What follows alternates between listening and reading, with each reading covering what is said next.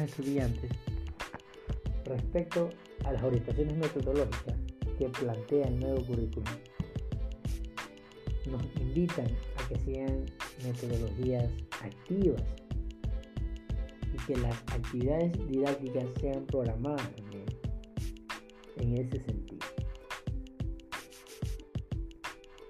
Nos invita a que como institución los docentes y estudiantes seamos participativos, indaguemos sobre la solución de problemas y fenómenos eh, en el ámbito de aprendizaje, sin descuidar los conceptos esenciales.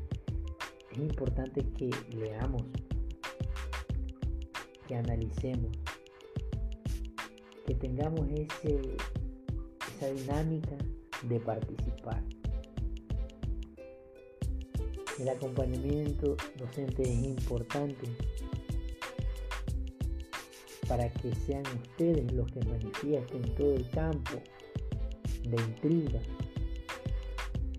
de resolución de conflictos,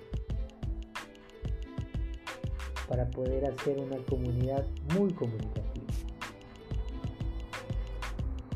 Como aprendizaje, pues desarrollar una variedad de procesos cognitivos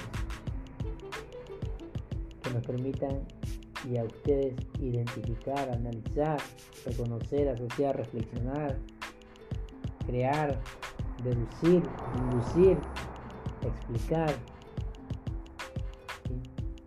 Eh, para que este aprendizaje sea dinámico.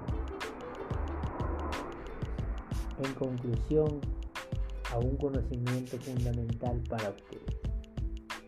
Y esto pues también nos alinea a una malla curricular que hay que atender, en el campo de las ciencias experimentales de química, a quienes habla le corresponde hacer ese seguimiento en este año, estudiantes, a los cuales ya los he invitado y recalco ese interés de que todos seamos partícipes con entusiasmo, con esas ganas de superarnos, de no ver a la química como una asignatura pesada, sino que tratemos de involucrarnos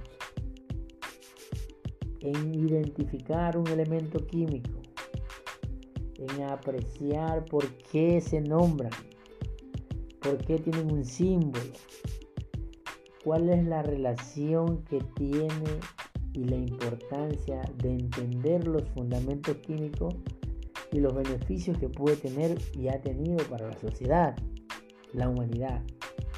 ¿Cómo podemos nosotros, como estudiantes de bachillerato, aportar a la sociedad a través de un conocimiento químico?